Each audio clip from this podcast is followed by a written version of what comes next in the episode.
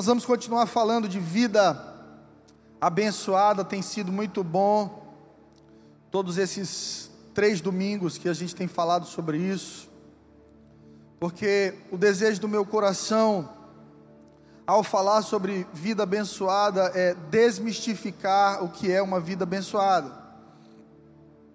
A gente, olhando para os parâmetros do mundo, a gente acha que uma vida abençoada é ter. Ah, eu quero o meu diploma, eu quero o meu curso, eu quero casar, eu quero um salário melhor, eu quero fazer a viagem dos meus sonhos. E, e a gente acha que aí está uma vida abençoada. Mas quando a gente vai ler a palavra de Deus, a gente descobre que uma vida abençoada é ser.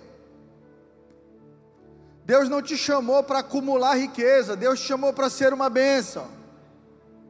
Deus não te chamou para entrar dentro de casa com a sua família e ser feliz ali, só você e eles. Deus chamou você para se levantar no meio da escuridão e ser uma família que abençoa outras famílias. Quando Deus abençoa Abraão, Deus diz assim: "Se tu uma bênção". Porque a bênção tem um propósito. Tudo que Deus libera para o homem que é grande tem um propósito. Quando Deus glorifica alguém na terra, quando Deus dá glória para alguém e levanta essa pessoa entre as nações, Deus tem um propósito. Que o nome dele seja glorificado, que o reino dele seja estabelecido. Recentemente, conversando com uma moça, ela me disse assim: Ô pastor, vontade de ir para o céu logo. Jesus podia voltar, esse negócio podia acabar. Mas essa é uma mentalidade de fuga, é uma mentalidade covarde. Ei, se fosse para você ter ido para o céu, você já estava lá. Se fosse para o processo ser mais fácil, quando você viesse aqui à frente e dissesse diante da igreja, eu quero Jesus, você teria um infarto fulminante e já estaria no céu. Mas Deus não faz isso conosco, Ele, Ele permite que nós continuemos aqui, justamente porque a chave está na oração do Pai Nosso, quando Ele nos ensina a orar, que seja feita a tua vontade, aqui na terra, assim como no céu. Ei, o maior projeto de Deus contigo não é somente te levar para o céu, é que você traga o céu para a terra, é que você manifeste o céu na terra. Algumas pessoas dizem que vão vontade de sair desse emprego, esse lugar é o inferno, meu chefe é o diabo. Quem sabe você não é o anjo que Deus colocou ali para levar o céu para dentro daquele lugar. Nós precisamos perder essa mentalidade de que uma vida abençoada é uma vida sem dores. Uma vida abençoada é uma vida sem dificuldades. Uma vida abençoada é uma vida sem problemas é uma vida sem escassez. Meu irmão, minha irmã, uma vida abençoada é construída por dores. Para você alcançar uma vida abençoada, você vai ter que lutar. Você vai ter que se posicionar. Você vai ter que permitir que o seu passado passe. E que a sua mente perca as algemas e amarras e paradigmas do passado que ainda te prendem sendo a mesma pessoa. Porque o projeto de Deus, quando nós recebemos a Cristo, é que não sejamos mais a mesma pessoa, mas que Cristo em nós seja a esperança da glória.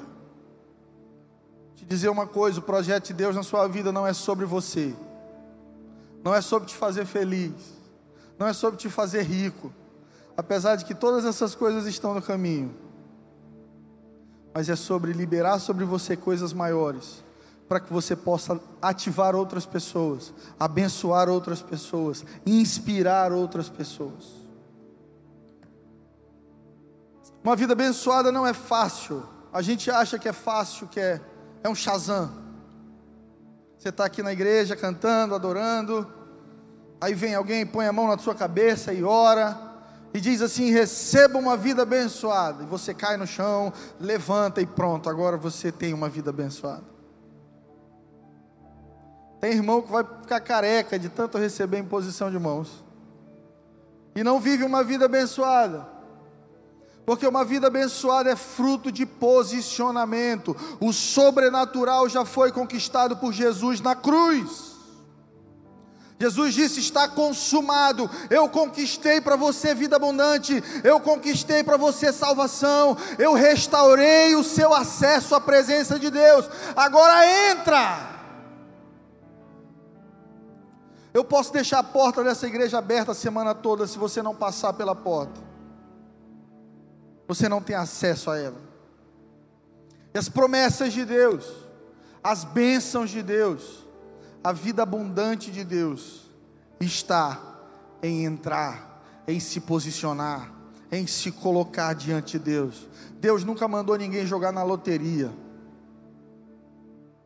Deus diz assim: seja forte, corajoso e vai para a guerra. Tem irmão aqui que joga na loteria. Deus não trabalha com sorte. Deus trabalha com princípio. Deus não olha para a gente aqui do nada e diz assim: Mamãe mandou eu escolher esse daqui. Pronto, esse aqui eu vou abençoar. Não. Deus olha para o teu coração. Deus olha para a sinceridade do teu coração. Deus olha para a maneira como você se posiciona diante dele quando ninguém te vê. Porque caráter, porque vida com Deus é isso, é o que você faz quando ninguém te vê. Irmãos, é muito fácil viver uma vida abundante dentro da igreja. É muito fácil viver uma vida abençoada dentro da igreja. É muito fácil adorar a Deus dentro da igreja. Mas a igreja não é o fim, a igreja é o começo. Você não pode olhar para a igreja como um eterno tanque de Betesda, onde você lá vai para lá buscar cura. Isso aqui é um pelotão, é um batalhão do Espírito Santo de Deus em Teresina. Você pode vir aqui no começo para receber, mas Deus quer te preparar para que você saia daqui para dar às nações.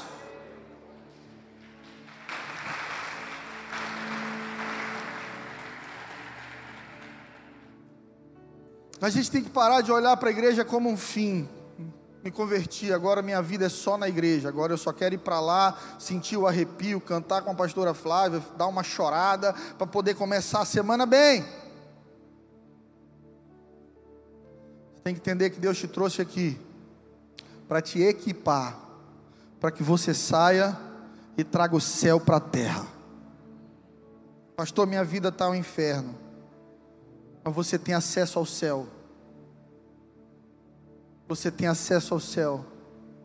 Levante as suas mãos onde você estiver, como Davi fazia, e traga o céu para a terra. Você sabia que dentro do Uber, você sabia que dentro do seu trabalho, você sabia que no hospital, onde você estiver, se você levantar as suas mãos com sinceridade e adorar a Deus, a presença de Deus vai encher aquele lugar. Uma vida abençoada é conquistada por uma luta ferrenha consigo mesmo, com o seu passado e com Deus. Para conquistar uma vida abençoada, você vai ter que lutar. Para viver uma vida abençoada, você vai ter que encarar os seus gigantes. Para dizer assim no final da sua vida, olha para os seus netos, eu vivi uma vida abençoada. Você vai ter que enfrentar guerras gigantes com você mesmo, com a sua carne e com o mundo. Isaías 43, 18, abra sua Bíblia comigo.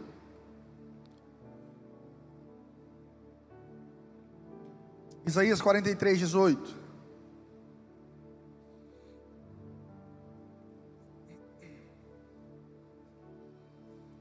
A palavra do Senhor diz assim: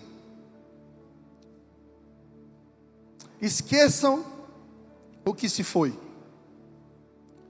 não vivam no passado, vejam, eu estou fazendo uma coisa nova, e ela já está surgindo. Vocês não conseguem reconhecer? Até no deserto eu vou abrir um caminho, e riachos no ermo, nos lugares áridos. Nosso Deus é um Deus de restauração. O nosso Deus é um Deus de cura. O nosso Deus é um Deus de milagres. Jesus disse para as irmãs de Lázaro: Eu não te disse que se creres, verás a glória de Deus? Porque vida abençoada e abundante só se enxerga pela fé. E muitas vezes, mesmo caminhando perto de Jesus e tendo amizade com Jesus, nós podemos ser contaminados por uma visão pequena e realista demais da vida. Tem gente que diz assim, pastor, eu não sou pessimista, eu sou realista. Mas quem disse que Deus chamou para caminhar olhando para a realidade? Deus chamou para caminhar pela fé. E a fé é a certeza de coisas que ainda não existem, mas que se manifestarão porque o nosso Deus é o Deus do futuro. Ele está ontem, Ele está hoje e Ele está amanhã. Deus conhece o começo do teu processo, o processo que você vive hoje e a tua vitória lá na frente. Deus é Deus de futuro. Por isso Ele nos convoca como igreja nessa manhã e diz assim: esqueçam o que se foi. Esqueça o que se foi. Pare de permitir que o seu passado determine o seu futuro. E alguns de nós estamos vivendo assim, com uma vida olhando para o retrovisor e certamente bateremos o carro. Nós devemos viver como quem dirige um carro. O vidro para olhar para frente é sempre maior do que o vidrinho para olhar para trás. Os olhos do Senhor estão no futuro. Deus honra o passado. Deus faz memoriais do passado. Deus diz isso para Cornélio: Cornélio, tua vida de oração, tua vida de devoção, tua vida de generosidade, construiu um memorial no céu e por isso você e sua casa serão salvos. Porque Deus honra o que você fez. Talvez as pessoas não vão honrar, Talvez as pessoas que você mais ajudou não estão nem aí para aquilo que você fez, isso dói em você, mas deixa eu te dizer alguma coisa: algumas coisas que você faz para as pessoas são sementes que você joga para o céu. Talvez a colheita não virá dessas pessoas, mas certamente a colheita do Senhor virá sobre a tua vida. Por isso você precisa examinar a condição do seu coração. O que você faz? Você faz pelas pessoas somente? Ou você faz porque você é uma bênção? A mesma palavra que ouve para Abraão está sobre a tua vida nessa manhã. Sê tu uma bênção. Pastor, eu sou dentista. Sê tu um dentista abençoado. Pastor, eu sou professor. Sê tu um professor abençoado. Sou empresário. Sê tu um empresário abençoado. Pastor, estou desempregado. Seja um desempregado abençoado. O apóstolo Paulo diz: quer comais, quer bebais, quer façais qualquer outra coisa, faça tudo para a glória de Deus. Esqueçam que se foi, não vivam no passado, tira o teu pé do passado. Não se alcança a vida abençoada olhando para trás. Não se prospera no casamento olhando para trás. Eu digo isso para os irmãos, irmão, cuidado, não vacila com a tua esposa. Porque a sua cabeça tem um pendrive de 4 GB, a cabeça dela é um HD de 300 tera. Então vocês brigam, você esquece no dia seguinte. Já está querendo dar um cheiro nela, um beijo. Ah, meu irmão. Mas ela guardou naquela pasta sua lá no HD dela. E às vezes em algumas brigas, em alguns momentos difíceis, a mulher olha para o cara e diz assim: Ó, oh, meu irmão, 1937. Tu falou aquilo para mim. Cinco anos atrás você fez aquilo. E é por causa disso que a gente está assim hoje. Se você não tivesse decidido daquela forma, se você não tivesse me dito isso, esse olhar para o passado te impede de viver uma vida abundante. É como querer começar um novo relacionamento. Você que terminou com o seu namorado e agora arrumou um novo namorado. mas você não se abre completamente para relacionar, porque seu coração foi ferido. Você não vai conseguir viver vida abundante, vida plena, porque os teus olhos estão no passado. Deus, o próprio Deus está dizendo para nós em Isaías: esqueça o que se foi, esqueça a dor, esqueça aquilo que te machucou, Esqueça as memórias que tentaram te limitar e determinar um caminho doloroso, difícil e pequeno para você. Não viva no passado. Ei, veja, Deus está fazendo uma coisa nova. Porque Deus é Deus do novo. Jesus disse que não se pode colocar vinho novo em odre velho. Isso fala de alegria, de vida nova, de vida abençoada, de vida abundante, em gente ranzinza, velha, que insiste em viver no passado. Jesus está dizendo: vai se estragar o vinho, e o odre vai romper, porque a pessoa não consegue suportar, porque os olhos dela não conseguem sair do passado. A tua próxima fase ministerial, a tua próxima fase pessoal está em abandonar o passado. Agora perceba, sua mente é sua inimiga. Neurocientistas, psiquiatras e psicólogos dizem, eu li essa pesquisa ano passado, que o teu cérebro tem muito mais capacidade de lembrar o que te marcou de maneira negativa do que o que te marcou de maneira positiva. Aquilo que é negativo nos gera impacto de uma maneira maior do que aquilo que é positivo. Então a tua carne quer se apegar ao passado. A tua carne quer lamentar o passado. Mas o teu espírito precisa colocar os olhos no Senhor e nas promessas de Deus para a sua vida. Vejam, vejam, estou fazendo uma coisa nova e ela já está surgindo. Você consegue reconhecer? Deus está perguntando isso para nós. Será que você consegue reconhecer que eu estou fazendo algo novo dentro de ti? Ou você está distraído demais com as suas dores? Porque tem gente que quer ser campeã em sofrer. Você vai conversar com ela e diz assim: bateram no meu carro. Ah, meu irmão, mas não foi quando bateram no meu. No meu eu capotei três vezes. Tu capotou três vezes? E o carro explodiu. E o pior, o seguro tinha vencido uma semana antes. Tem gente que quer ser campeã em sofrimento. Ninguém me ganha de tanto sofrer. Eu, eu sou quem mais sofre. Você precisa tirar a sua identidade do sofrimento, entender que viver é sofrer. O nosso querido poeta Gonçalves, ele disse que a vida é combate, que aos fracos abate e aos fortes só pode exaltar. Viver uma constante guerra, viver uma luta, você vai sofrer muito na vida.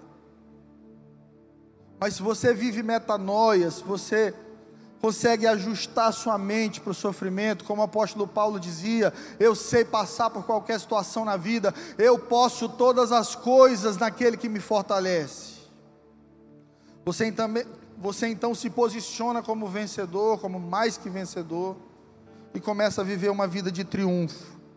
Deus está perguntando para você nessa manhã: você já consegue reconhecer a coisa nova que eu estou fazendo na sua vida? Se você não consegue, você está olhando demais para trás. Deus está dizendo: até no deserto, eu vou abrir um caminho.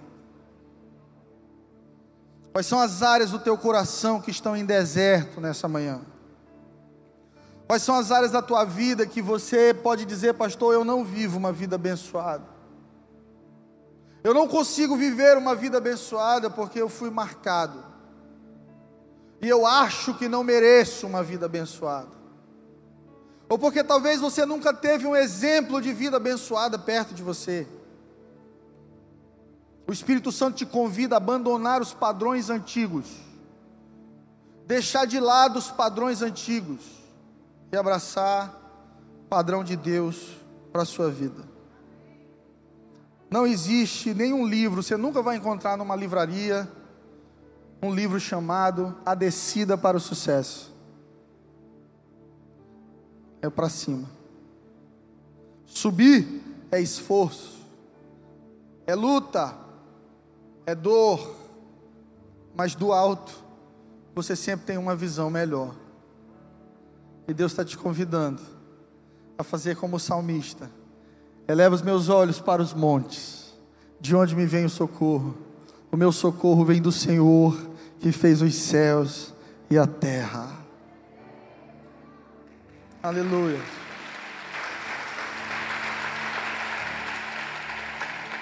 Às vezes a tua visão é pequena da vida porque você não lutou como deveria. Às vezes o panorama que você tem ainda é pequeno porque você se entregou muito rápido. Você desanimou. Você cansou. Mas eu vim nessa manhã para te animar e te dizer que o melhor lugar é sempre no alto. É sempre no alto. Por isso que Moisés ia encontrar com Deus no monte. Porque Deus é Deus das alturas. Quando ele desce, é para transformar, mas ele mora em lugares altos. Você lembra daquela música do Diante do Trono? Ele me faz andar, ele me faz andar, ele me faz andar em lugares altos. Só os veião vão lembrar dessa aí. Só os Valadete. Tommy Tinney conta uma experiência no livro dele, Visão de Deus, em que ele entra no elevador de um hotel com o filho, e de repente o elevador fica lotado, e o filho dele tinha três anos de idade, o filho fica agoniado, desesperado, porque a visão dele foi sendo prejudicada pela ocupação do elevador. Então de repente ele pega o menino no braço, coloca no colo, e o menino abre um sorriso, como quem diz: agora sim Agora eu consigo ver alguma coisa. Da mesma maneira, quando você sobe no colo do Pai, quando você se rende completamente ao Senhor, quando você se esforça para sair do raso, quando você abandona o passado e abraça a perspectiva de Deus sobre ti, você sobe de nível e começa a ver as coisas de um outro lugar. Jacó é um dos símbolos de mudança na Bíblia que eu mais amo. Eu amo histórias de recomeço, porque Deus é o Deus do recomeço. Eu amo a história de quem tinha tudo para não dar certo e deu, porque Deus compra a história dessas pessoas desde o início da humanidade. Deus ama pessoas quebradas. Deus ama pessoas quebradas. Deus ama pessoas que o mundo olha e diz assim: não tem nada de bom nessa pessoa. Deus olha e diz assim: tem sim. Se eu entrar na vida dela, tudo muda. Talvez você seja essa pessoa com um passado difícil, complicado, com uma história que você não gosta de contar, porque as lembranças são muito dolorosas. Mas eu vim aqui nessa manhã para te dizer que Deus é Deus de Abraão, de Isaac e também é Deus de Jacó. Abraão, pai da fé, Isaac, filho da promessa. Mas Deus faz questão de incluir Jacó no bolo do seu sobrenome. Deus poderia parar só na parte boa, né? Ó, eu sou Deus de Abraão e de Isaac. Deus inclui Jacó, como quem diz assim: Meu nome também será dado a pessoas com um passado difícil. Meu nome também será dado a pessoas com uma história difícil. Eu também sou o Deus de Jacó. Abra sua Bíblia comigo, no capítulo 25 de Gênesis.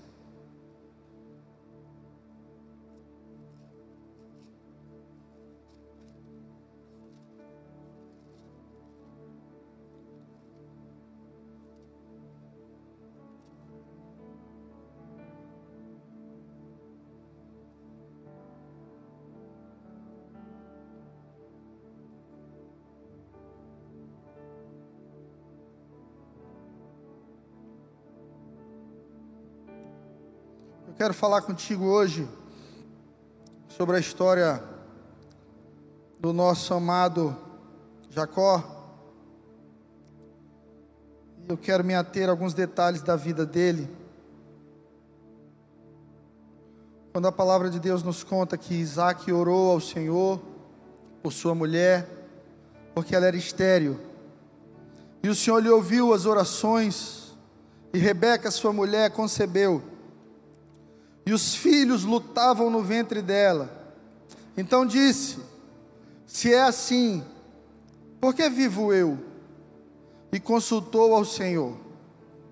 Respondeu-lhe o Senhor: Duas nações há no teu ventre, dois povos, nascidos de ti se dividirão. Um povo será mais forte que outro, e o mais velho servirá ao mais moço. Cumpridos dias para que desse a luz, eis que se achavam gêmeos no seu ventre. Saiu o primeiro ruivo, todo revestido de pelo. Por isso chamaram de Esaú. Depois nasceu o irmão, que segurava com a mão o calcanhar de Esaú, e por isso lhe chamaram de Jacó. Era Isaac de sessenta anos, quando Rebeca lhes deu a luz.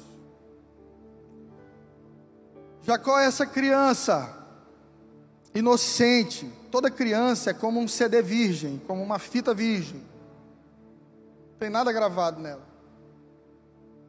Todo bebê nasce, óbvio, fruto da semente do pecado. A Bíblia diz que todos pecaram, estão destituídos da glória de Deus, todos nós. Até um bebê que nasce, nasce em pecado e vai atingir a maturidade, a consciência e vai precisar orar e sim entregar ao Senhor. Mas o que acontece aqui é que Jacó nasce debaixo de uma maldição familiar, que é lançada sobre ele quando ele ainda é um bebê, pelo simples fato de que ele nasce com instinto de sobrevivência. Ele está ali no útero da mãe com seu irmão. E quando o irmão sai primeiro, a mãozinha de Jacó agarra no pé do irmão. E quando os pais olham, lançam sobre ele um rótulo de enganador. Um dos significados do nome de Jacó é enganador. Imagina, teu filho nasce bebezinho, toda a família celebra, você olha para ele, que menino bonitinho. O nome dele será enganador. É o nosso ladrãozinho. E querendo ou não, isso vai determinar o futuro, uma parte da vida de Jacó, que vai lutar contra um espírito de engano, contra um DNA de engano a vida toda. Quantos de nós aqui, quantos de vocês que estão sentados aqui agora me ouvindo, não estão lutando com heranças ruins que foram entregues por seus pais a vocês? Às vezes um divórcio, seu pai e sua mãe divorciaram quando você era pequeno, e hoje, no primeiro conflito familiar que você tem com sua esposa, com seu marido, você pensa em divórcio. Porque você não teve uma referência saudável do que é uma família às vezes um abuso, abuso de autoridade, abuso sexual, violência. Você viu violência doméstica, você viu seu pai machucar sua mãe, sua mãe humilhar seu pai. E por mais que você não tivesse consciência, você estava recebendo ali uma herança dos seus pais. Por isso que nós precisamos ser gratos ao Senhor por Jesus porque por causa do sacrifício de Jesus, nós somos agora co-herdeiros com Cristo. Nós podemos abrir mão dessa herança que recebemos da nossa família e receber uma herança perfeita de Deus através da pessoa de Jesus. Sua vida, seu futuro tem sido determinado pelo seu passado, pela sua herança? Ou você já rompeu com isso e entendeu que você agora é nova criatura? Por causa do sacrifício de Jesus, tudo pode ser diferente, mas você precisa romper com o seu passado. Sair da mentalidade vitimista e entender que ninguém escolhe ser vítima. Você está na rua andando, o ladrão vem e te assalta. Mas você pode escolher não ser um vitimista e passar a vida chorando e dizendo: Eu fui assaltado, por isso que eu não saio mais de casa. Coisas ruins acontecem com pessoas boas, mas se refazer, recomeçar, reescrever a sua história, é para quem se posiciona. Nós deveríamos receber dos nossos pais vida abençoada, e muitas vezes recebemos feridas, padrões errados e problemas. E Jacó daqui para frente vai começar a cumprir essa herança maldita, errada que ele recebe dos pais. E eu amo pregar sobre Jacó porque cada um de nós tem um Jacó dentro. Você tem um Jacó dentro de você que precisa morrer para que possa nascer o Israel de Deus. A Bíblia diz em Romanos 12, 2, abra sua Bíblia comigo. Eu amo esse texto.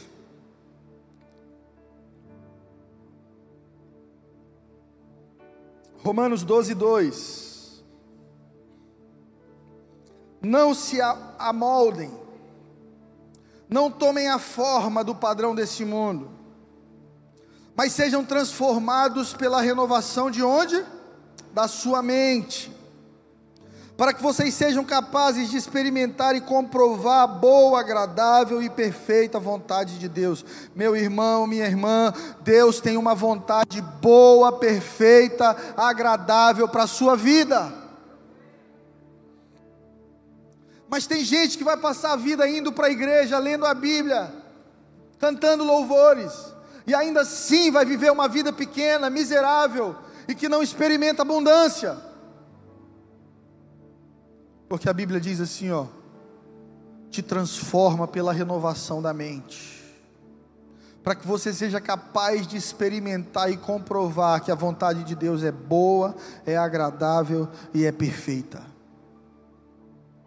Palavra de Deus está nos dando uma chave, de que a nossa luta é na mente.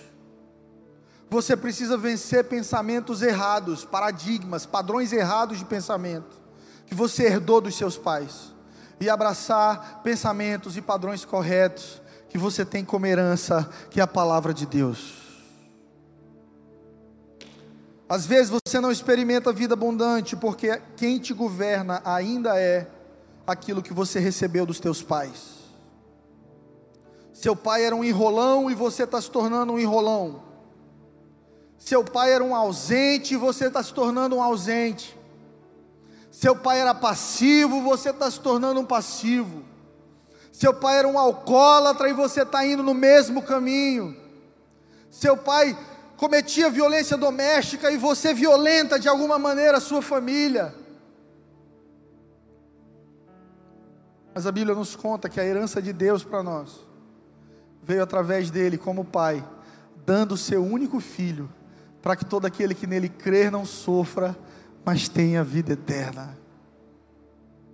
Talvez você tenha um pai na terra que não te deu nada, e que ainda te dizia assim: minha herança, herança, vai trabalhar, meu irmão. Não vou deixar herança nenhuma para ninguém, eu tive que lutar, você que lute. Está até na moda falar isso agora, né? Você que lute. Mas Deus não é esse tipo de pai. Em vez de dizer você que lute, Deus diz assim: deixa que eu luto por você. Deixa que eu luto por você não se amolde ao padrão desse mundo, não queira ser igual ao mundo. Deus tem algo muito maior, muito melhor para você. Ah, pastor, todo mundo está bebendo. Ei, você não é todo mundo. Pastor, todo mundo rouba, todo mundo engana. Você não é todo mundo. Isso é mentalidade de Jacó. Você é filho de Deus, Israel de Deus, nação santa escolhida por Deus para manifestar o céu na terra.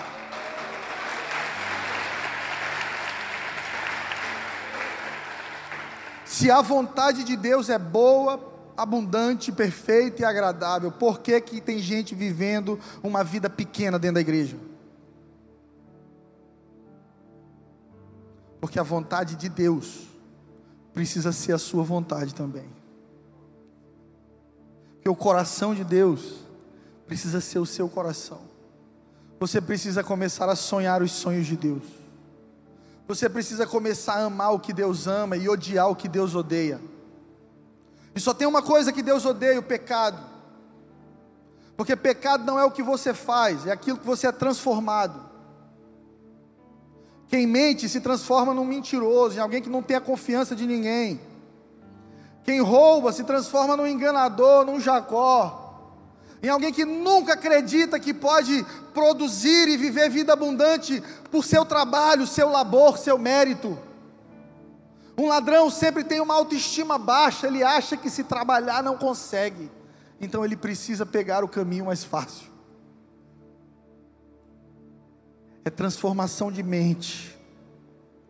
Se Deus puder fazer algo na tua vida nessa manhã, o meu desejo é que você viva metanoia, que Ele tire essa mente que os teus pais te deram e coloque a mente de Cristo em você.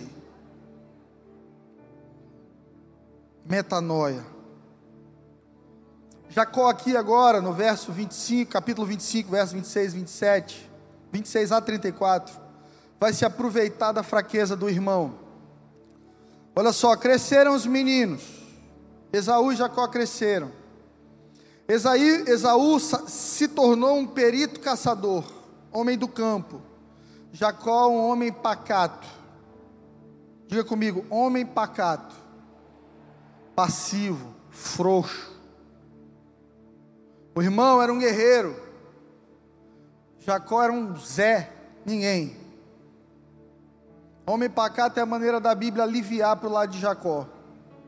Na verdade, Jacó era um bundão, banana dependia da mãe para tudo. Isso vai dar errado em algum momento. Porque quando você se torna homem, você tem que parar de ser cuidado pela mãe e você tem que cuidar da sua mãe. Mas isso estava invertido na vida de Jacó. E a Bíblia diz assim, verso 28: Isaac amava Esaú, porque saboreava da sua caça, o pai tem prazer em ver o filho produtivo você tem filho, mãe, pai, não tolha a produtividade do seu filho.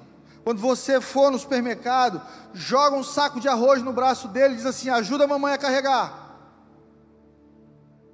Tem filho que está ali tentando fazer o Nescau. A mãe, não, não, não, deixa que eu faço por você. Está com 10 anos de idade, a mãe ainda está limpando o bumbum. Homem foi criado por Deus para ser homem caçador. Cadê os homens dessa igreja? Faz comigo aí, ó. Testosterona, meu irmão. Deus te criou para sair para caçar, para resolver a parada, chegar em casa para o teu pai, para tua mãe e dizer: está aqui, eu trouxe provisão, eu quero cuidar da minha casa. Mas essa geração tem criado meninos fracos, dependentes da mãe para tudo, doentes emocionais. Porque o pai tentava gerar identidade e a mãe protegia. Não fala assim com o menino. O menino está carregando sacola mais pesada. Não bate no menino, eu vou te denunciar. Você está criando um fraco, um Jacó. Deixa o pau cantar na cabeça dele. Porque homens de verdade são forjados na dor. O homem precisa estar com o pai. Quem é pai aqui? Você precisa caminhar com teu filho, se você tem um filho homem. Pastor, mas ele é chato demais. Eu sei. Eu sei que é. Só fala em Fortnite. V-Bucks, computador, YouTube. Eu sei. Coloque ele do teu lado para dar uma volta de carro, para comprar pão, para resolver as coisas. Crie memórias afetivas na vida do seu filho. Gere a identidade do seu filho. Sabe por que, que o mundo está cheio de homem querendo ser mulher? Porque a mãe gerou a identidade do menino mais do que o pai. Porque o pai foi ausente. Ah, não, essa é uma escolha, essa é uma opção. Para alguns é, para outros foi falta de pai, ou foi ter um pai terrível. E por ter tido um pai terrível, aquela criança olhou e disse: Eu não quero isso para mim, eu prefiro ser como a minha mãe. E se tornou um Jacó, se tornou um homem fraco. Tinha Jacó feito um cozinhado. Quando esmurecido, veio do campo Esaú. E lhe disse: Me deixa comer um pouco do teu cozidão. Linguagem atualizadíssima aqui. Estou esmurecido, meu irmão, estou com fome, me dá um pouco deste cozidão. Disse Jacó: Vende-me primeiro o teu direito de primogenitura. Jacó disse assim: Eu te dou, se a gente orar aqui e a bênção da primogenitura for minha e não sua. Esaú respondeu: Estou a ponto de morrer. De que me vai aproveitar o direito de primogenitura? Então disse Jacó: Jura. E ele jurou, vendendo o seu direito de primogenitura a Jacó. Deu, pois, Jacó a Esaú pão e cozidão de lentilhas. E ele comeu e bebeu, levantou e saiu. E assim desprezou Esaú o seu direito da bênção da primogenitura. Sabe o que Esaú nos ensina? Tudo que você despreza, você perde. Tudo que você despreza, você perde. Está desprezando teu marido, te prepara para perder ele. Está desprezando teu emprego, te prepara para perder. Está desprezando teu salário, porque ainda não é o que você imaginou, se prepare para nem esse você ter. Porque a regra bíblica é o que aquilo que você despreza, você perde. Você está desprezando possibilidade de restauração e mudança na tua vida. Deus já te deu infinitas possibilidades de mudar, de se posicionar, de pedir perdão para quem você feriu, e você despreza, você vai perder as oportunidades. E vai morrer sendo um Jacó. Jacó não morreu sendo Jacó, morreu como Israel, porque não desprezou as oportunidades de Deus para a vida dele. Esaú condenou a si mesmo a viver uma vida pequena, porque não entendia o que era bênção não entendia o que era uma vida abençoada. Esaú queria só matar a fome. Esaú queria viver o hoje. Conhece gente assim?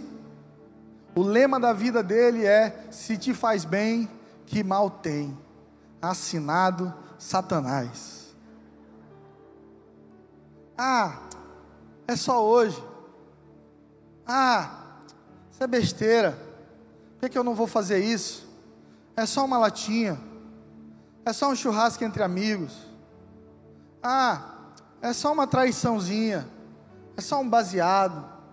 É só um impostozinho que eu vou negar aqui e dar um, uma enrolada com o meu contador para a gente não pagar isso. E de uma vez em uma vez, você vai entrando em padrões pecaminosos que atraem maldição para você e para sua casa. Esaú perdeu uma vida abençoada, porque queria comer o cozidão do irmão.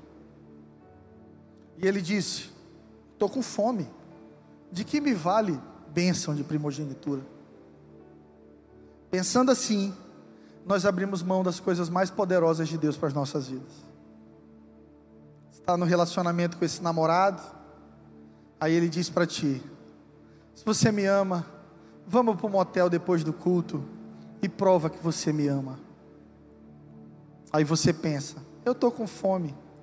De que me vale a bênção de esperar e ter sexo depois do casamento? Pode valer um casamento abençoado, ou muita luta até alcançar um casamento abençoado. Quem abre mão de coisas valiosas no futuro, porque deseja o prazer hoje, está desconstruindo uma vida abençoada no futuro. Jacó aqui também estava cumprindo uma herança recebida por seus pais, de enganar seu irmão, de roubar uma bênção que não era dele. Tem gente hoje que é abençoado com algo que não é seu, porque abraçou a mentalidade de eu vou vencer de qualquer jeito. Tem coisas que não são suas e você tomou para você, e por mais que isso te prospere, isso não te abençoa. Nem tudo que te enriquece é bênção de Deus. Nem tudo que te prospera é bênção de Deus. Uma vez eu estava assistindo um cantor de forró muito doido na televisão. E o Raul Gil perguntou para ele: e aí, como é que você se sente? Ele, muito abençoado por Deus. Eu fiz tantos shows, eu vendi tantos CDs. Billy Graham dizia que se você precisa de um navio para partir para longe de Deus, o diabo já colocou esse navio no porto. Se é dinheiro, se é poder, seja o que for, que te leva para longe de Deus, o diabo já tem isso para te dar. Se você precisa de um prato de cozidão com lentilha para entregar as promessas de Deus no teu futuro, come o teu prato de cozidão, mas não cobre Deus de te abençoar no futuro. Porque você só tem aquilo que você abraça, que você crê. A unção que se move sobre a sua vida é a unção que você honra. A unção que se move sobre a sua casa é a unção que você honra. Eu tenho um conhecido que o filho se tornou ateu porque ele tinha mania de falar mal de crente de pastor na casa dele na hora do almoço. Sentava para almoçar, olhava para a esposa, rapaz, irmão fulano é muito bandido. E o filho lá comendo o cozidão. Amor, pastor fulano é um sem caráter. Não, tu sabe aquele lá que diz que é irmão, que é crente, aquilo é um bandido, um enganador. E sem perceber, plantava sementes de incredulidade na vida do seu filho. Sabe o que o filho fez quando fez 19 anos? Pai, eu não creio nesse Deus. Eu não consigo acreditar nesse Deus que você testemunhou a minha infância inteira. Porque o pai, no lugar de deixar uma herança de vida abundante, deixou uma herança de maledicência. Maledicência rouba a tua herança e a herança da tua casa. Tem crente que quando morrer é um caixão para a língua e um caixão para o corpo. Porque fala mal de todo mundo. Só olha o lado negativo das coisas. Viciado emocionalmente em criticar. Aonde ele chega, ele tem que falar mal de alguém. E se você precisa de escândalos para falar mal, se prepare, vão aparecer muitos. Deus está balançando a árvore, e os frutos que não estão firmados na videira cairão. Deus está balançando a árvore, meus irmãos. O coronavírus está sacudindo os, os galhos. E aqueles que vivem uma vida de aparência, aqueles que fundamentam a sua vida numa fé fraca e distante de Deus, serão expostos para a cura. Nós temos aí nos jornais pastores agredindo esposas, pastoras acusadas de assassinarem o marido, pastores envolvidos em escândalos de corrupção. Uma vez eu ouvi um pastor dizer que tem pastor e tem pastel. Esses aí são pastéis. Porque um pastor de verdade, ele carrega o coração de Jesus. Mas nós não precisamos abraçar maledicência. Senta comigo para almoçar, para conversar, para você ver se eu vou estar tá falando de problema dos outros. Eu vou estar tá falando de solução para os nossos problemas. Amém? Não abrace a maledicência. Não se aproveite do momento de fraqueza dos outros para arrancar deles o direito de serem abençoados. Às vezes, por causa do passado de alguém, a gente quer arrancar o direito dela de viver um novo começo. Ah, mas esse aí passou a vida assim, assim, assado, agora quer ser crente. A gente se torna juiz da bênção de Deus na vida dos outros. E a gente começa a privar os outros de viverem um recomeço. Você sabe quando é que você amadurece na fé? Quando você abençoa seus inimigos. Quando você começar a abençoar teus inimigos, você está se tornando parecido com Jesus. Quando você se pegar lembrando assim de quem te jogou no poço, te chutou, te traiu, e você de repente não está mais com raiva dele, aí você diz assim: Oh meu Deus, abençoa essa, essa figura. Porque quando você não perdoa, você ora para Deus abençoar com a morte. Leva logo essa praga. Acelera o arrebatamento para ele, Senhor. Mata logo ligeiro. Mas quando você se torna um cristão maduro, Jesus diz: Olha, abençoados são aqueles que são perseguidos. Abençoados os que choram, abençoados os pobres de espírito. Jesus começa a dizer que abençoado é quem está sendo ferido e não quem está ferindo, porque é melhor você ser traído do que trair, é melhor alguém te ofender do que você ofender alguém. O cristianismo consiste em perdoar e dar novas chances às pessoas.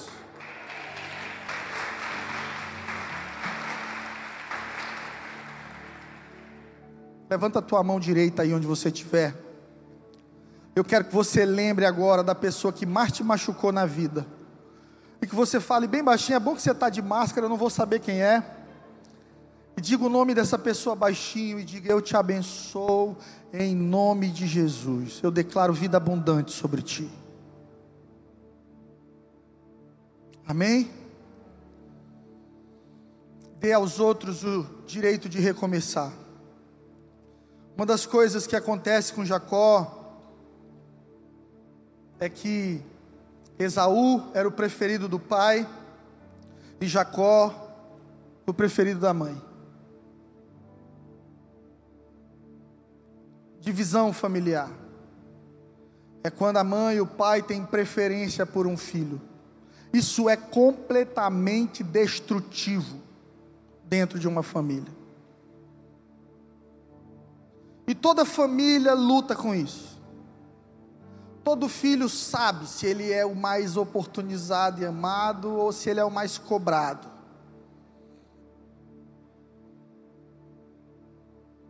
Jacó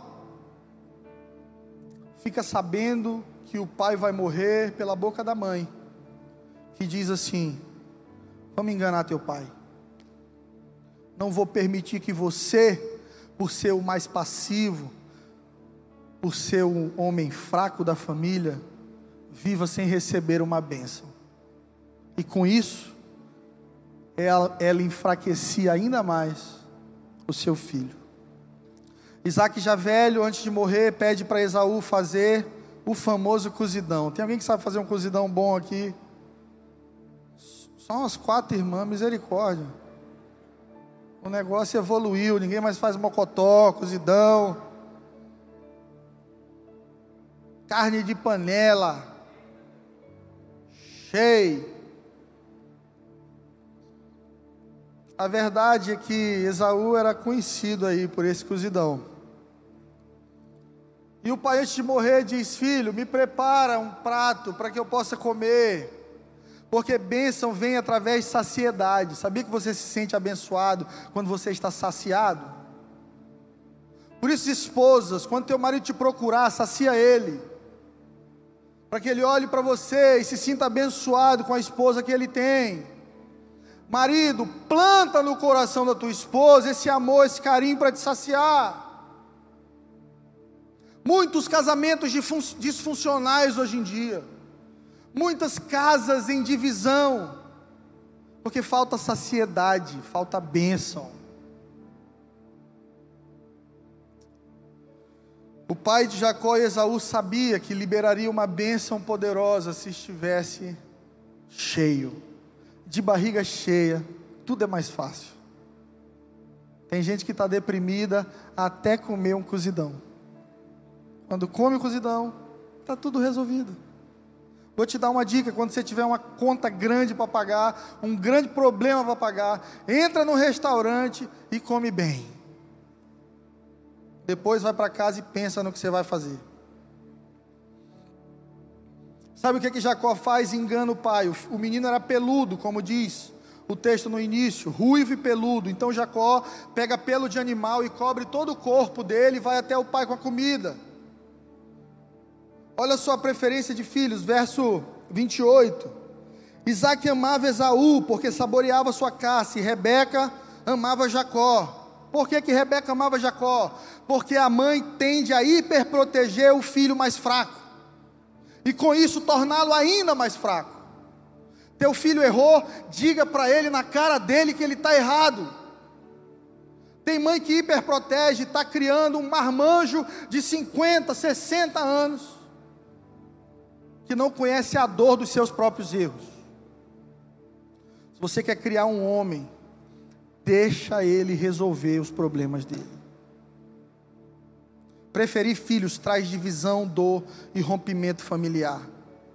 Isaac amava Esaú porque Esaú era caçador, era um homem que ia em busca do que queria. Jacó era um menino fraco. Perceba, Deus não faz preferência entre filhos, mas Deus faz preferência na atitude dos filhos. Por que, que algumas pessoas são mais abençoadas do que outras? Por que, que as, algumas pessoas vivem uma vida mais abundante do que outras?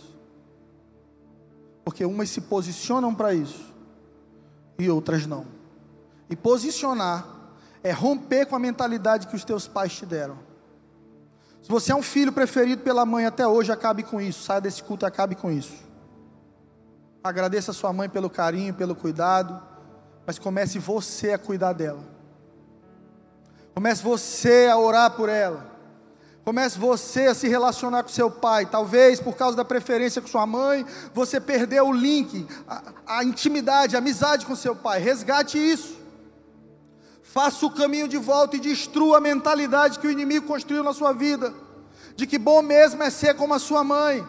Gente, mãe é mãe. Ainda São Luís, mês passado, eu passei em frente à porta de Pedrinhas. Complexo penitenciário de Pedrinhas, sabe o que eu vi? 200, 300 mães ali dentro. Mães de estupradores, de ladrões, de assassinos, porque mãe nunca deixa de ser mãe. Se você perguntar para elas onde está o pai dos meninos, você vai descobrir que a ausência paterna destrói uma vida abençoada. Pastor, mas meu pai não vive mais, e meu pai eu não tenho um relacionamento com ele há muitos anos. Ei, quem disse que você não tem um pai no céu? Quem disse para você que você não tem pai? Você não tem mais aquela figura que te colocou no mundo. Mas na Bíblia, pai não é quem gera, pai é quem dá destino. E Deus tem um destino para você.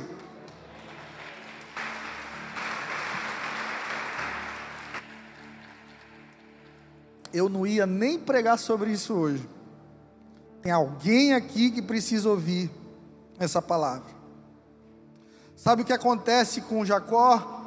ele é enganado pelo seu tio Labão, porque todo enganador um dia vai ser enganado. Todo traidor um dia vai ser traído. Todo ladrão um dia será roubado. Todo violento um dia vai apanhar. Disse Jacó a Labão: Me dá minha mulher já venceu o nosso prazo para que eu case com ela. Reuniu, pois, Labão, capítulo 29, versículo 21, todos os homens do lugar e deu um banquete. À noite conduziu Lia, sua filha, e entregou a Jacó, e coabitaram. Para a serva de Lia, sua filha, deu Labão Zipa, sua serva. Ao amanhecer, Jacó viu que estava era com Lia. Por isso ele disse a Labão: Que é isso que você me fez? Eu não te servi por amor a Raquel. Por que você me enganou? O que, que acontece? Raquel era bonita, Lia era desarrumada. Hoje em dia não existe mais ninguém feio, irmão. Tem chapinha, tem filtro de Instagram para embelezar o ser humano, maquiagem harmonização facial, botox. Não é que você é feio, é que você ainda não ganhou dinheiro suficiente para se arrumar. Mas calma, está chegando a sua hora. Não existe crente feio, amém? Existe crente diferente. Lia era diferenciada, era diferente. Labão, de noite, a tenda escura. Ele disse: Quer saber? Se eu casar primeiro a outra, Lia vai ficar ruim. Jogou Lia na tenda. Jacó devia estar meio bêbado, celebrando, bebendo vinho, tudo escuro. Tomou para si alguém que não era seu, foi enganado por seu tio porque todo enganador um dia será enganado. Cuidado com os ciclos de vida que você estabelece. Cuidado com a forma como você constrói relacionamento. Cuidado com a maneira como você fala da sua liderança, das autoridades, cuidado da maneira como você caminha diante de Deus. Porque a Bíblia diz que a medida que você usar, será usada contigo. Que a maneira como você julgar, será lembrada no teu julgamento. Imagina você chegar diante de Deus, precisando de perdão para os seus pecados. E Deus puxa um livro do lado e diz assim: vamos ver a medida dele. Vamos ver a forma como ele perdoou, vamos ver a forma como ele andou em verdade, vamos ver a maneira como ele julgou, a maneira como ele caminhou com as pessoas. Vamos ver quantos pontos ele faz. Essa média que você estabeleceu no teu relacionamento com as pessoas será a maneira como você será julgado. Jacó aqui está colhendo do engano. A palavra de Deus diz: de Deus não se zomba tudo que o homem plantar, isso também colherá. Por isso, plante uma vida de integridade. integridade não é perfeição. Entenda, essa igreja não é o clube dos perfeitos, é o clube dos imperfeitos que entenderam que dependem de Deus para tudo. Nós não estamos aqui reunidos porque somos melhores do, do que os que não estão, pelo contrário, muitas vezes somos piores. Mas por reconhecer isso, nós buscamos a Deus e entramos na presença dEle. Sabe o que Jacó começa a entender?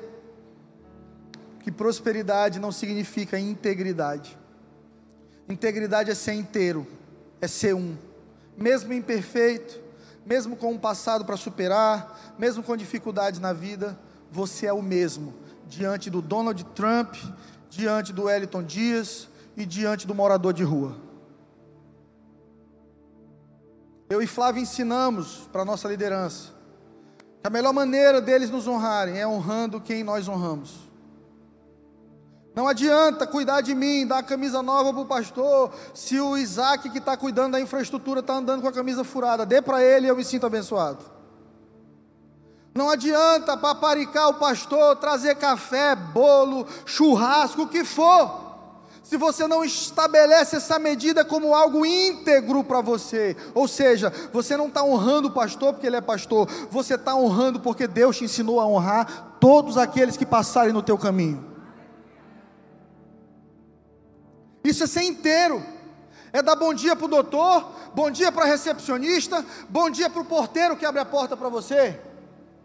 Ser inteiro é oferecer comida para o rico e oferecer apoio para o pobre. É quando a condição do teu coração é a mesma, independentemente do lugar que você está. Davi era assim. O rei Davi era um homem segundo o coração de Deus, porque subiu ao palácio com cheiro de ovelha. Subiu ao lugar de governo com o coração simples. Era o mesmo da visão era o mesmo menino, agora com roupas reais, porque Deus não te honra pela tua inteligência ou capacidade de governar, Deus te honra pelo teu coração dependente de Deus. Prosperidade não significa integridade.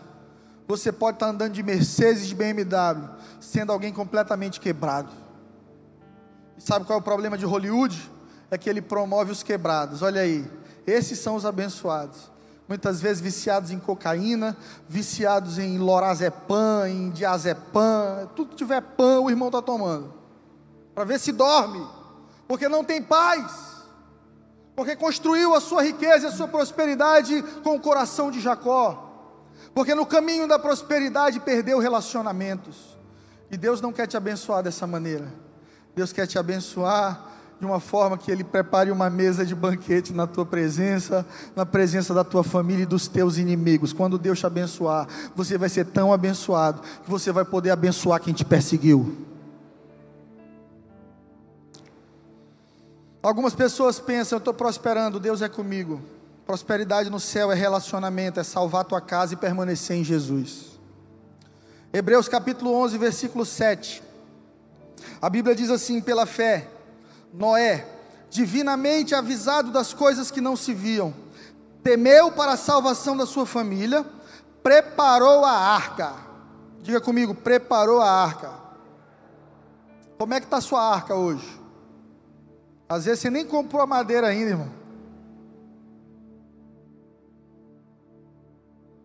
Você precisa preparar sua arca. Todo Noé doido da cabeça até começar a chover. Todo Noé é um maluco até começar a chover. Sabe como é que tua família vai te olhar quando você disser assim, agora eu sou crente? Tu.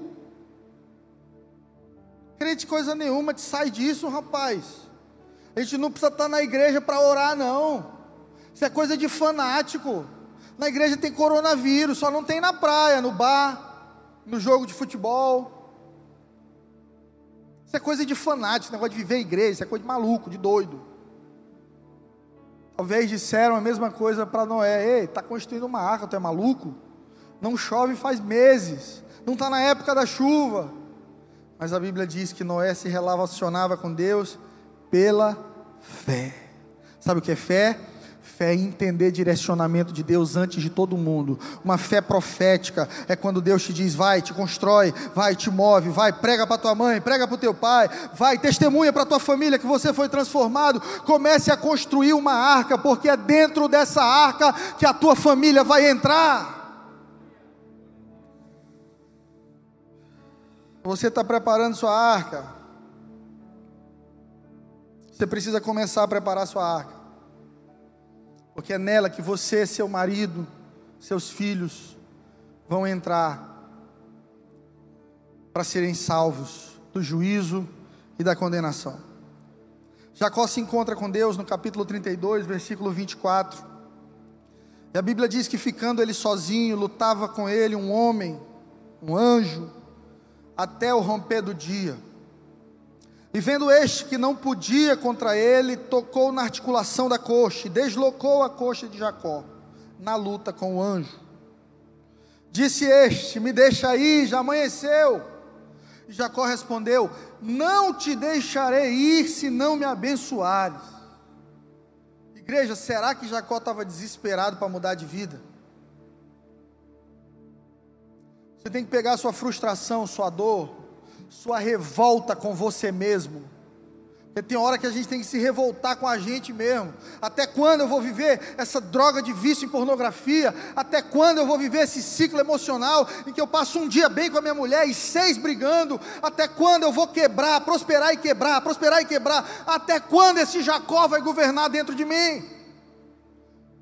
Você tem que agarrar Deus, se agarrar em Deus como Jacó fez, e dizer: Eu não te largo. Se eu tiver que morrer, então isso vai facilitar o meu processo. A gente morre junto aqui, mas se eu for continuar nessa terra vivo, me abençoa, muda a minha vida, muda a minha história, muda o meu coração. Eu não consigo mais continuar da mesma maneira. É esse tipo de atitude que transforma a vida de um homem, de uma mulher. Você sabe o que o anjo diz? Como você se chama? Essa não é a pergunta mais óbvia, porque a pergunta mais óbvia é: o que, é que você precisa, meu filho? Mas o anjo aqui, ele volta no nascimento de Jacó. Quando Jacó era bebezinho e saía do ventre da mãe, segurando ali no pé de Esaú e recebe uma identidade.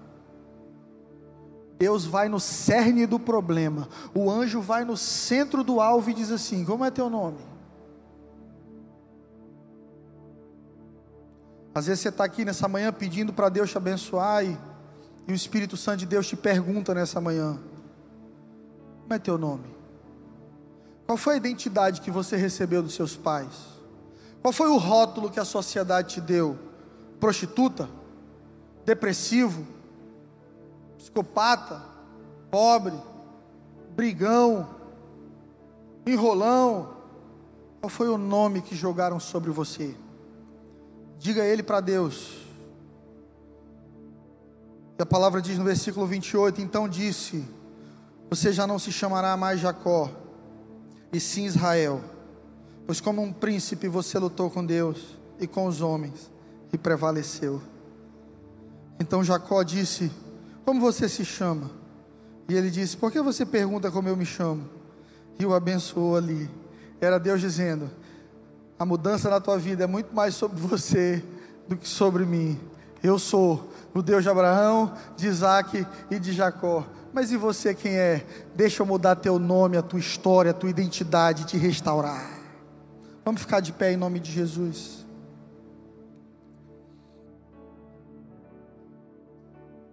Gostaria que as luzes diminuíssem.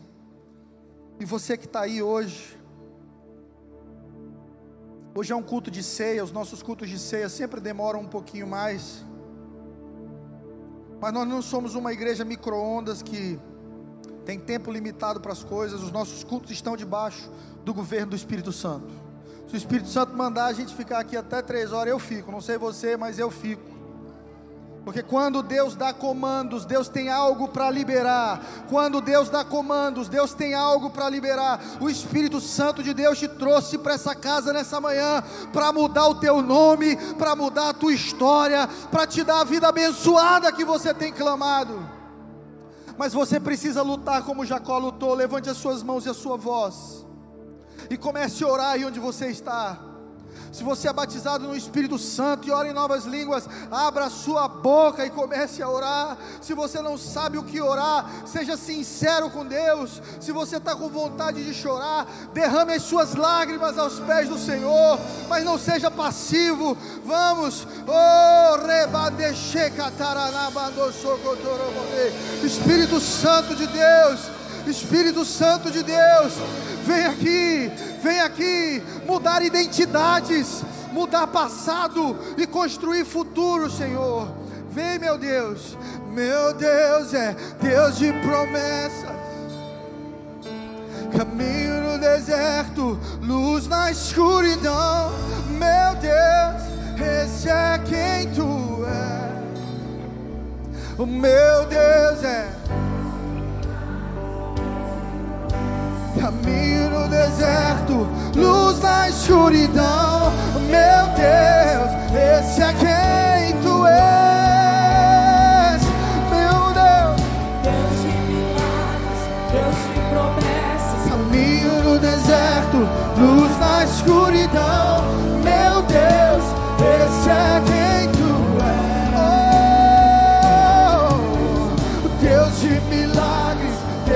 promessas, caminho no deserto, luz na escuridão. Meu Deus, esse é quem tu és, é quem tu és, é quem tu és.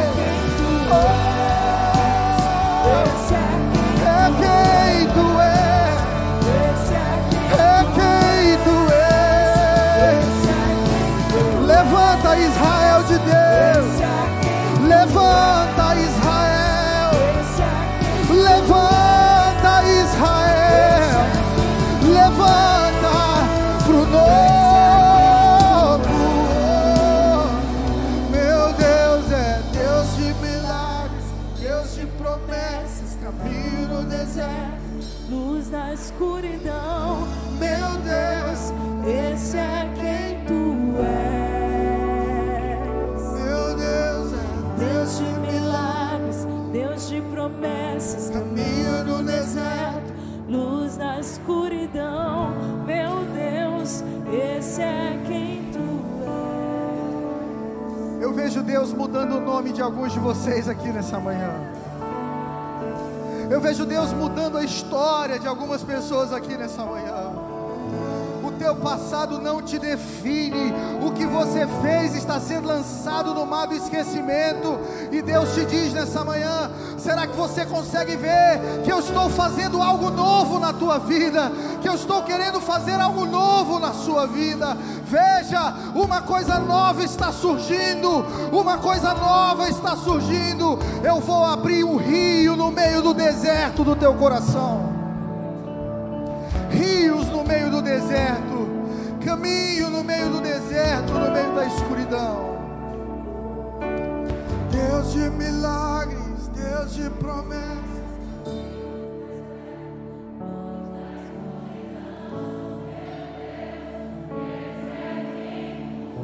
Tu és o meu Deus poderoso. Coloca a mão no seu coração agora e ora com toda fé. Diga, Senhor Jesus, nessa hora eu entrego a Ti a minha vida. Os meus sonhos e também o meu passado. Perdoa os meus pecados, as minhas injustiças e me dá um novo nome. Eu te entrego a minha vida, o meu coração e te recebo, diga bem forte, como o meu único e suficiente Salvador. Faço uma aliança de amor contigo todos os dias da minha vida. Você que fez essa oração com sinceridade, levanta sua mão onde você está. Talvez pela primeira vez você orou assim, tão sincero. Isso faz assim, como um sinal de quem diz: Eu não quero mais viver com meu nome antigo, eu quero uma nova história, eu quero uma vida com Deus, eu entrego a minha vida a Jesus. Aleluia, aleluia. Eu quero orar por você que nessa manhã reconhece que não pode dar mais nenhum passo sem Jesus. Se você puder vir aqui à frente, eu quero declarar uma palavra de vida para você. Sai do seu lugar rapidamente, aqui a gente tem bastante espaço. E eu quero orar por você, eu quero te abençoar. Pode vir correndo, vem sem demora. A Bíblia fala que quando nós entregamos a nossa vida a Jesus, as coisas velhas são passadas e Deus faz tudo novo. Se você quer um novo começo hoje, hoje é o dia da salvação. A Bíblia diz que o dia da salvação é chamado hoje. Oração tão simples que muda tudo, muda tudo. Pode vir, pode chegar aqui à frente. Deus está fazendo tudo novo na história de vocês. Ah, meu Deus, obrigada, Senhor, obrigada. A melhor decisão da sua vida é entregar o seu coração à sua história, assim como Jacó se entregou, confiando tu, todo que o seu passado nas mãos dele. Se você está me assistindo pela internet, escreve no nosso chat agora. Eu entrego a minha vida a Jesus. Eu entrego a minha vida a Jesus. Será colocado um link, você vai preencher esse link e nós vamos te ajudar nesse processo para que você possa se engajar e ser cuidado também por nós. Vocês que estão aqui à frente, feche os olhos. Igreja, estenda sua mão, vamos orar por eles. Senhor, no nome de Jesus, nós queremos te apresentar teus filhos que hoje reconhecem, Pai, o dom gratuito que tem vem do Senhor. O teu dom gratuito é a vida eterna, Senhor. Dá a eles vida eterna, nova história, faz tudo novo. Na autoridade do teu nome, nós quebramos todas as consagrações a deuses estranhos, todas as palavras de maldição que foram lançadas desde a sua infância até aqui, e nós os abençoamos para que recebam um novo nome, uma nova identidade, a identidade de filhos e filhas de Deus, no nome de Jesus. Eu queria que pedir que ligassem as luzes. Queridos, deixa eu dizer uma coisa para vocês: ninguém caminha sozinho. E nós queremos apresentar uma parte pequena da sua família em toda a terra. A Bíblia diz que nós temos uma multidão de testemunhas de Jesus. E essa pequena parte, a Igreja Angelim Teresina está aqui para te receber com amor. Conte conosco nessa sua jornada de conhecer a Deus. Eu queria que a igreja fizesse assim, ó coraçãozinho, nós vamos dizer juntos, vocês vão olhar para lá, olhem para lá. E nós vamos dizer juntos: sejam bem-vindos em nome de Jesus. Um, dois, três. Sejam bem-vindos em nome de Jesus. Aleluia. Vocês estão vendo